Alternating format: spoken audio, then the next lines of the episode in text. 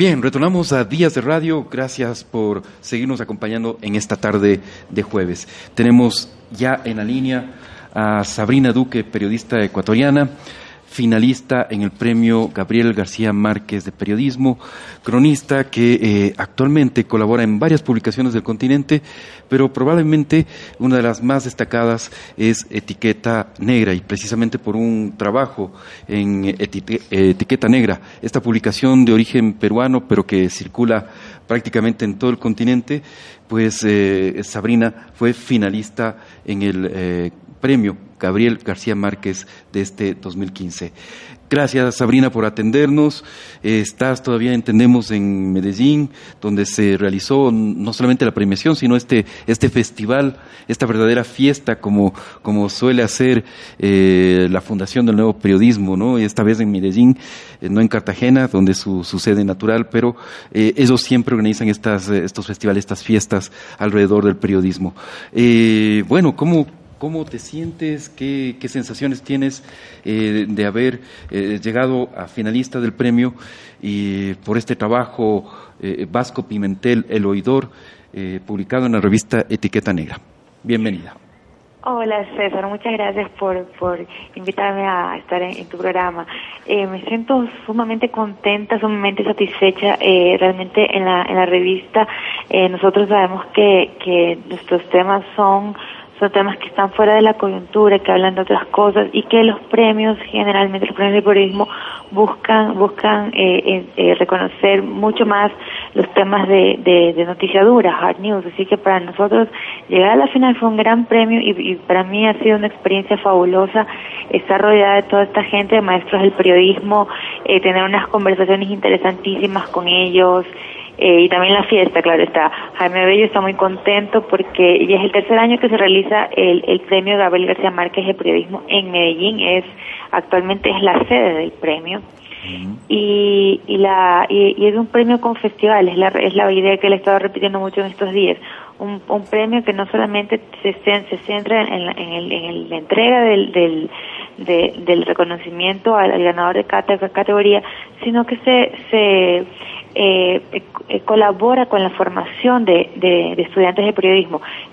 los asistentes a, todos los conversatorios que han ocurrido durante estos tres días y que en el momento que hablamos siguen ocurriendo, eh, han sido eh, la mayor parte de ellos profesores o estudiantes de periodismo que han participado activamente, han, han hecho muchas preguntas, han, han eh, hecho su tarea, llegaban, a, por ejemplo, a, la discusión sobre sobre los los, los textos que participaron en mi categoría, en, mi categoría de premiación, eh, tú notabas cuando, cuando hacían las preguntas que habían leído y releído los trabajos porque ah, hablaban con mucha propiedad y con mucho conocimiento de, ellos. Claro, eso siempre encontrarse con un público informado, inteligente, es, es una Ah, una gran satisfacción, ¿no? Tú estuviste recién hace poco en Quito, eh, justamente en el, eh, en el mes de las artes. Eh, ¿Encontraste también un público receptivo a tus trabajos, Sabrina? Sí, sí, claro, es claro, ese era un, escenario diferente. Teníamos un taller que manejábamos Boris Muñoz y yo, y, y nosotros sí nos sorprendimos mucho porque nuestros nuestros nuestros talleristas todos, sin excepción, eran, eran personas muy informadas que habían hecho su tarea, habían leído las crónicas que les habíamos enviado para antes de, la, de, comenzar nuestra semana juntos, hacían preguntas sin ningún tipo de vergüenza y, eso nos dejó muy, muy satisfechos. El nivel de los alumnos que encontramos en Quito, Boris y yo, eh, estamos muy de acuerdo en, que fue un, un alto nivel, sino un alto nivel de producción, un alto nivel de debate y de interés por mejorar. ¿Qué encontraste eh, en tus pares, eh, Sabrina, en este, en este festival? Eh, por ejemplo, con el ganador Javier Sinay, autor de este trabajo Rápido, Furioso, Muerto, una crónica sobre la muerte de Axel Lucero. ¿Qué paralelismo encuentras tú con tu Vasco Pimentel, el oidor? Bueno, eh, Javier Sinay es un tipazo, es un, chico extremadamente talentoso y su trabajo demoró siete meses en ser realizado. Es un, es un trabajo de hormiga que requirió de una dedicación enorme.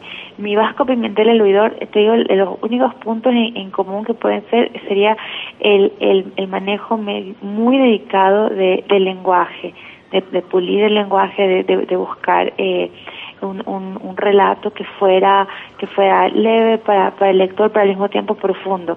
Y la cantidad de reportería que, que hubo que hacer. En el caso de Javier fue, fue una reportería muy fuerte de campo, de buscar a las víctimas, a los victimarios, de, de eh, escribir un texto que no fuera eh, un texto de los buenos contra los malos, sino un texto que le diera dimensión humana a los dos protagonistas, porque el chico que muere muere a manos de un policía que también es muy joven y que y que actúa de una manera reflexiva y que luego le cae encima todo el peso de la conciencia, porque salió salió libre al poco tiempo, pero eh, él, él se le estaba haciendo muy difícil superar lo que había hecho. Cuando, le, cuando se le sacó la ropa al asaltante al que él había disparado casi todas las balas de su arma, vio que era un chiquitito que parecía mucho menor de los 16 años que tenía.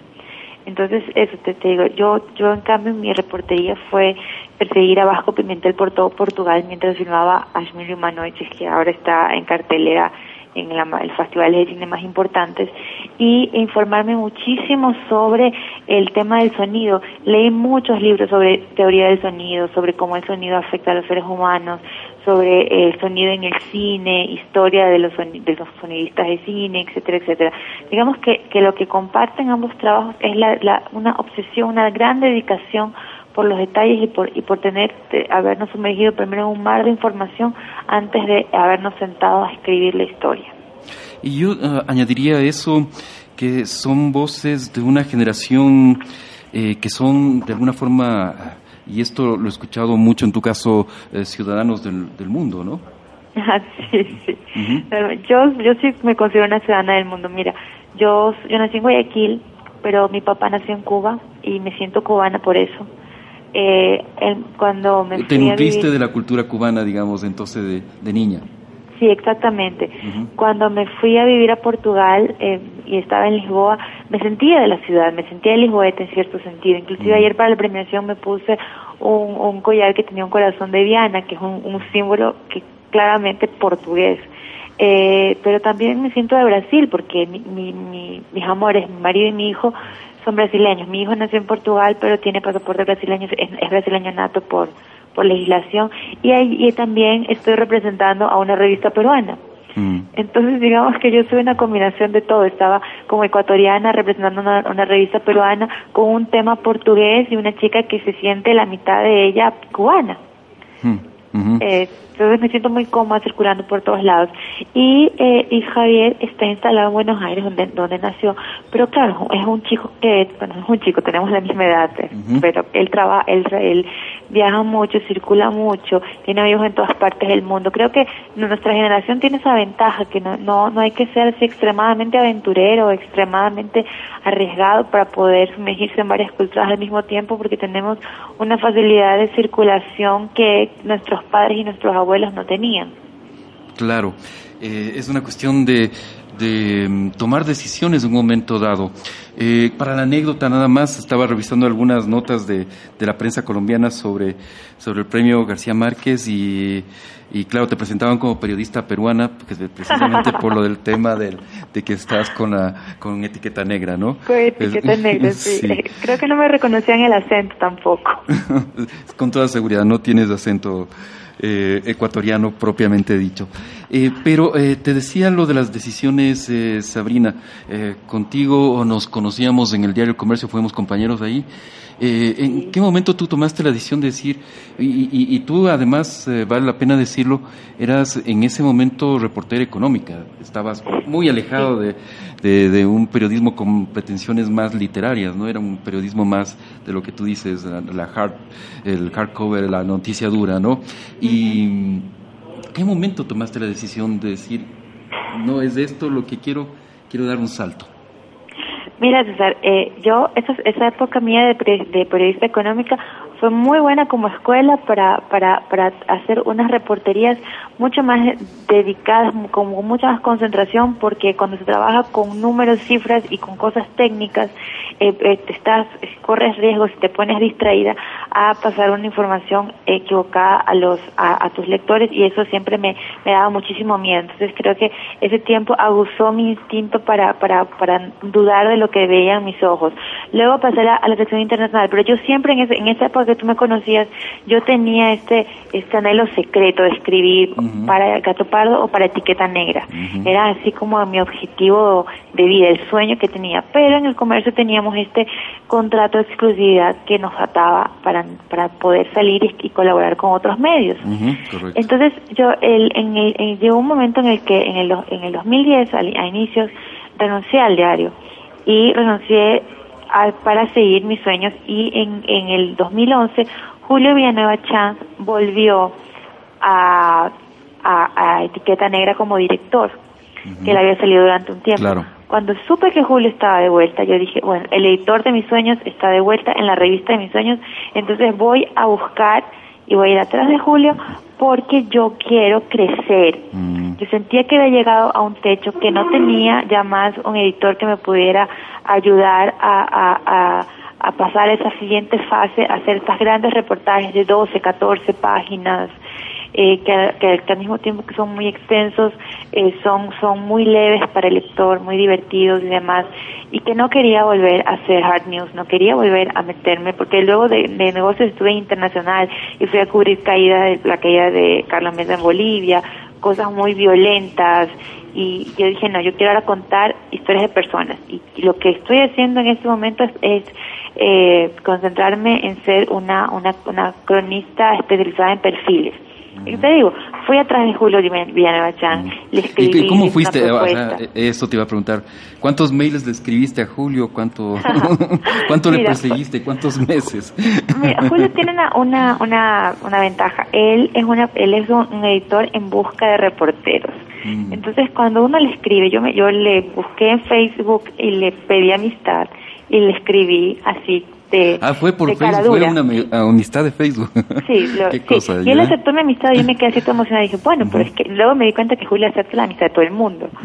Entonces, ahí yo, me, yo, yo, yo de cara dura fue y le escribí, mira, yo, yo me llamo Sabrina Duque, yo soy una periodista ecuatoriana, este, me, me encanta la revista y yo quisiera proponerte un tema le propuse el tema, el tema no le gustó, me dijo, no, eso no. Y estuve ahí acosando a Julio día tras día con, con, con, ideas y variaciones sobre, sobre el tema y él, te, él es generoso con su tiempo, se dedica a tiempo, conversa contigo y luego de una semana me dijo, ¿sabes qué, Sabrina?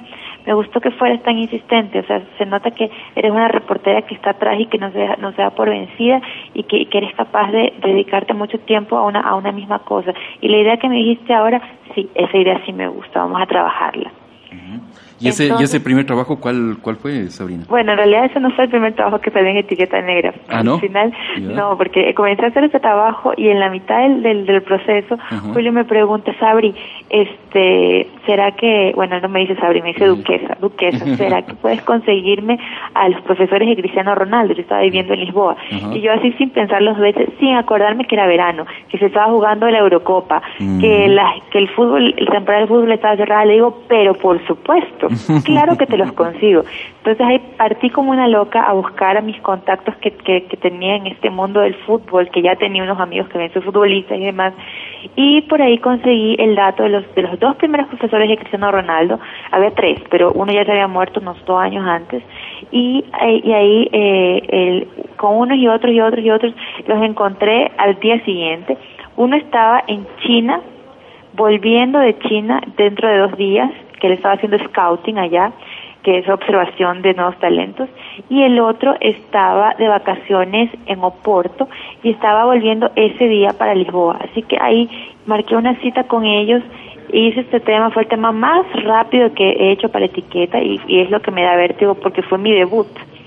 Fue tu debut, y, pero además fue el trabajo que te, que te hizo reconocida en todo el continente, ¿no? Sí, exactamente. El trabajo de Cristiano Ronaldo, discípulo humilde, fue traducido y, lo compraron en Gato Pardo y o sea, ahí cumplí también otro sueño, publiqué en Gato Pardo sin tener que llamar a Guillermo Sorno. Y después eh, cogí y me, y me, y me, y me, hasta el día de hoy me alucina el, poquísimo tiempo que le dediqué al trabajo, porque fue una semana de reportería intensiva de leer, leer y ver todos los documentales y todas las entrevistas que a Ronaldo, hablar dos veces con sus profesores, de, luego mandarles mails para, para confirmar cosas y demás. Y la, y, la, y la siguiente semana me pasé escribiendo como una loca insomne, no paraba de escribir, no dormí.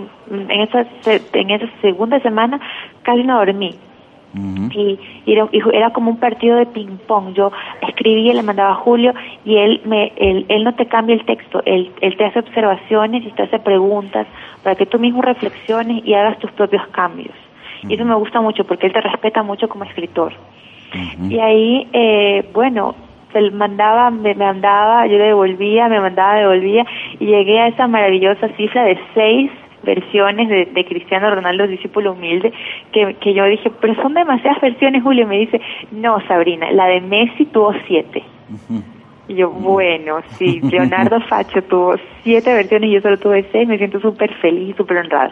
Pero nunca hemos terminado de editar ese texto porque cuando se ganó el segundo balón de oro, lo, lo compraron para publicarlo en Folia de São Paulo y ahí, antes de que lo hicieran la traducción, Julio le quiso hacer una nueva edición y lo volví a editar. Ah, y luego lo volví a editar. Hemos editado ese texto tres veces y lo estamos editando por una cuarta vez para el libro que estoy preparando sobre las cosas que escribí en Portugal, que se llama Crónicas y Luces, nuestro título, el título que hemos pensado, llevamos un año con ese título ya.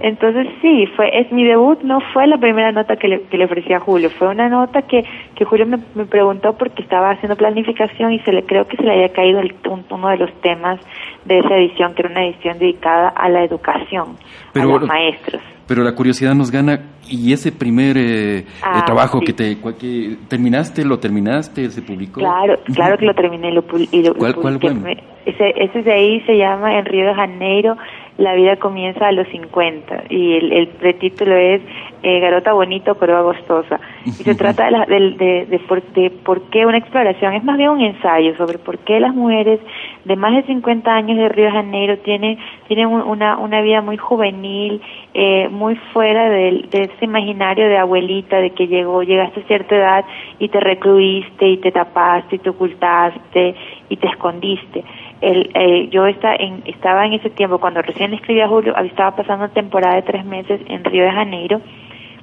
y me sorprendía mucho eso y también que la, en, la, en las, los puestos de revistas había una cantidad de revistas con la, la, la foto de Lilia Cabral, que es una, una actriz reconocidísima en, en Brasil y la noticia era que, que, Lilia Cabral, a los 50 años recién cumplidos, había por primera vez alcanzado el, el, puesto de protagonista de la novela de las ocho. Y ahí me, me, dije... Que es la novela más importante, por supuesto. Exactamente, el horario noble que se le dice en Brasil. Y ahí me di cuenta que, que la, las protagonistas de la novela de las ocho, todas son mujeres mayores de 50 años. Ya, yo quería, lo que le fue a proponer primero a Julio fue que hiciéramos una nota sobre las divas de la Globo de más de 50 años, que por qué, por, qué, eh, por qué tienen tanto poder en la dramaturgia. Y terminó siendo una cosa más cercana a las personas.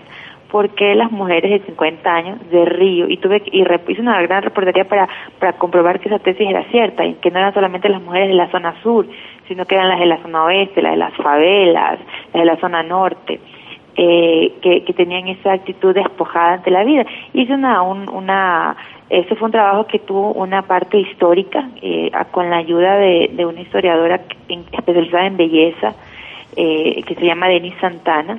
Eh, y em, ella me, me ayudó porque ella estaba haciendo un libro sobre la concepción de la belleza en Brasil y había hecho todo el, el mapeo de la, del origen de las revistas femeninas en, en Río de Janeiro y, y, y ella, ella me dijo, sí, es que desde el principio se hizo una idea de lo que era la mujer carioca, era una mujer linda, despojada, leve, que no perdía, no perdía la frescura en ningún, en ninguna etapa de la vida, y además hay una exigencia general en Brasil, como somos el país de la alegría supuestamente, nunca te puedes mostrar mal, nunca puedes eh, mostrarte insatisfecha con, con tus arrugas, con tus canas, etcétera.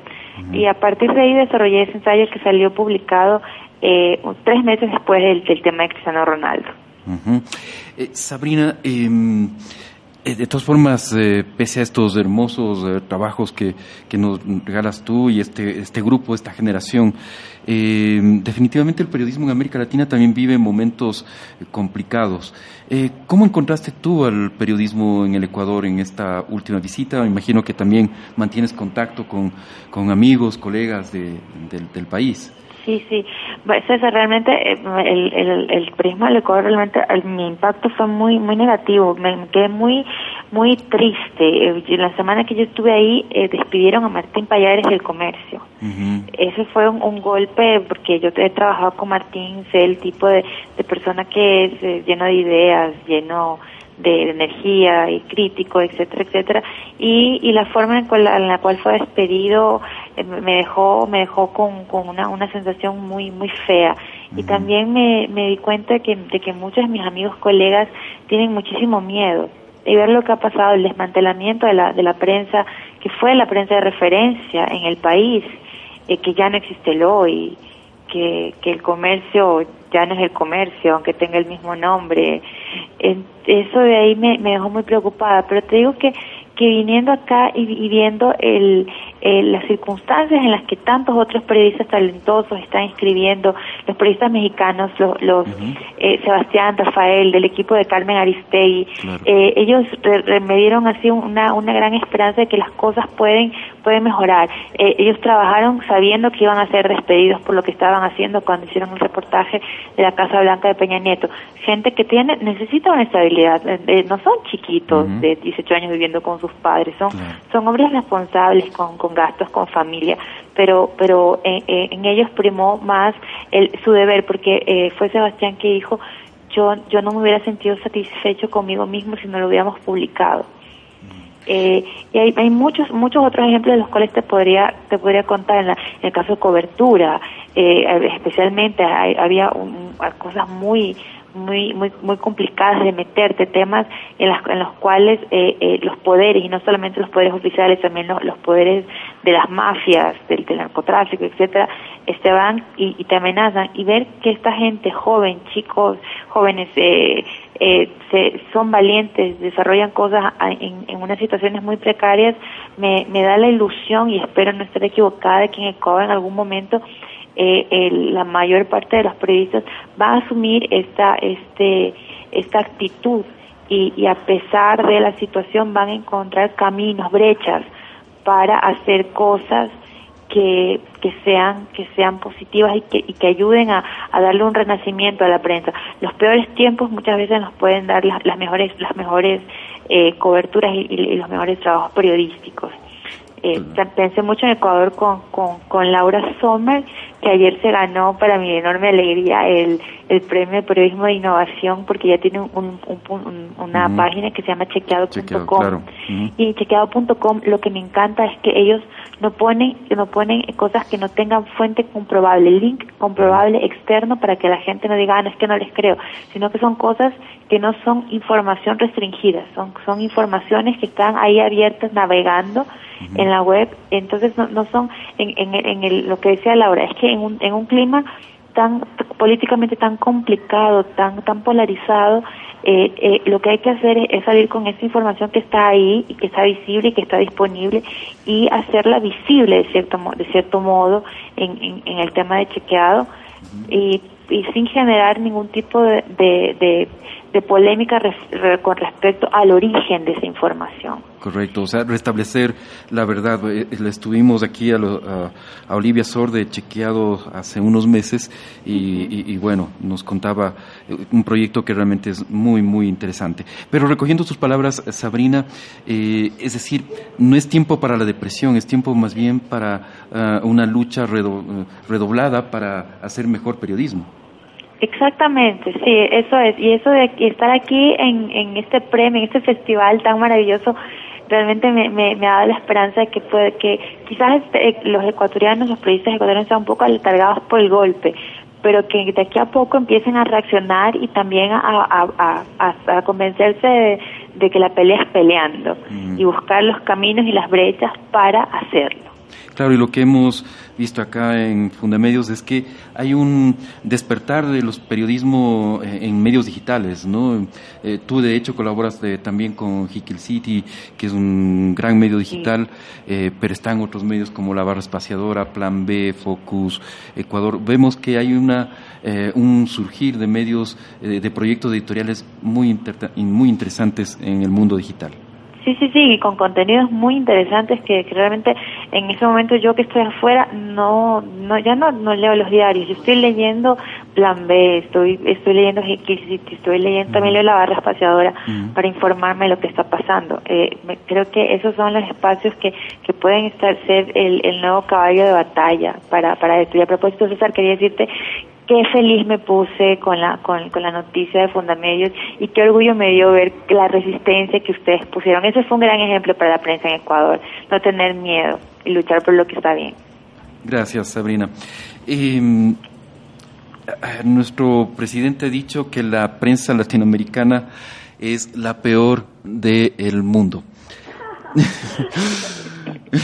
que me río, pero, ¿Qué opinas una, de una cosa absurda. Anoche estaba yo hablando con Carmen Aristegui, que fue la jefa y la que se jugó por el por el, la investigación sobre la Casa Blanca de Peña Nieto.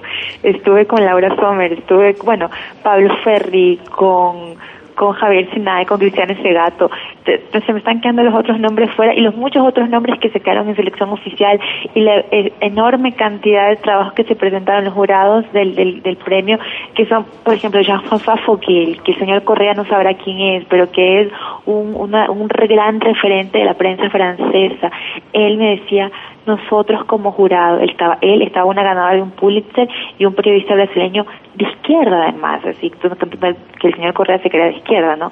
Que eh, realmente me, me, me dijo, fue tan difícil elegir, siempre el jurado de texto recibe 20 trabajos, nos dieron 28 y nosotros teníamos que escoger primero 10 y fue muy difícil. Y, y, nos pasamos días porque el nivel que se presentó era altísimo. Eran trabajos impecables. Y mira el origen, el origen del, del, jurado de texto. Solo estoy hablando de texto porque yo hablé con Jean-François y no, no hablé con los, con los jurados de las otras categorías. Entonces, cuando después de hablar con un monstruo del periodismo, un, un gigante, un, un, símbolo, y que te, te hable sobre eso, y que te diga que los otros jurados de las otras categorías pasaron por los mismos aprietos, lo que dice Correa es visible. Mm, mm. Sí, no, no, se, no se sustenta en ningún hecho de la realidad, en definitiva. Sí, realmente. Sí.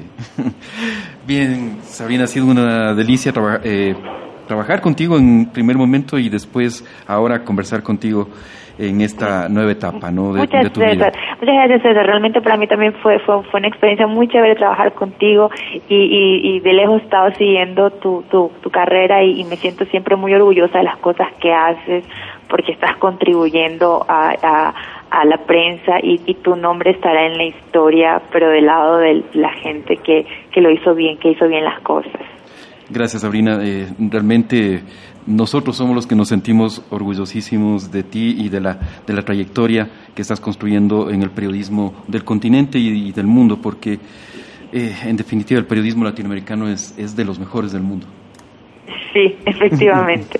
eh, estamos absolutamente contentos. Digo, yo estoy aquí, en, todavía tengo un rush enorme de energía y de felicidad y, y, y, me he sentido muy contenta de hablar contigo y, y muy emocionada de de que hayan, de todas de, las palabras de cariño que me han puesto en Facebook los amigos, de la gente que me ha escrito, eh, ha sido una, una cosa muy linda y me da, lo que me ha dado es un, un sentido de responsabilidad enorme de seguir buscando historias y de seguir contando las historias que me gusta contar, las historias de la gente y de intentar entender cosas nuevas con ayuda de estas personas de las cuales escribo.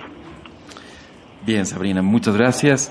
Un feliz retorno a casa, a Río de Janeiro, donde estás viviendo, o en Brasilia, ¿no? Brasilia, en Brasilia, ahora. estoy viviendo en Brasilia. Sí, sí, sí, correcto. Muchas gracias. Bien. Y gracias a ustedes, amigos oyentes, también por habernos escuchado en esta tarde de días de radio. Nos hemos prolongado un poquito, un programa extenso, pero valía la pena eh, por conversar primero de un tema de coyuntura muy importante que es este, estas resoluciones de la Asamblea Nacional acerca de la repetición en los casos de las destituciones de los magistrados en el 2004 de la Corte Suprema de Justicia y del Tribunal Constitucional, y luego con la periodista ecuatoriana Sabrina Duque, finalista eh, del premio Gabriel García Márquez de Periodismo, quizás eh, uno de los dos premios más importantes del eh, continente en cuanto a periodismo. El otro definitivamente es el premio de investigación de IPIS, pero están ahí, son los premios más importantes, no solamente de América Latina, sino puede ser también del mundo. Así que un fuerte abrazo y nos volvemos a encontrar mañana.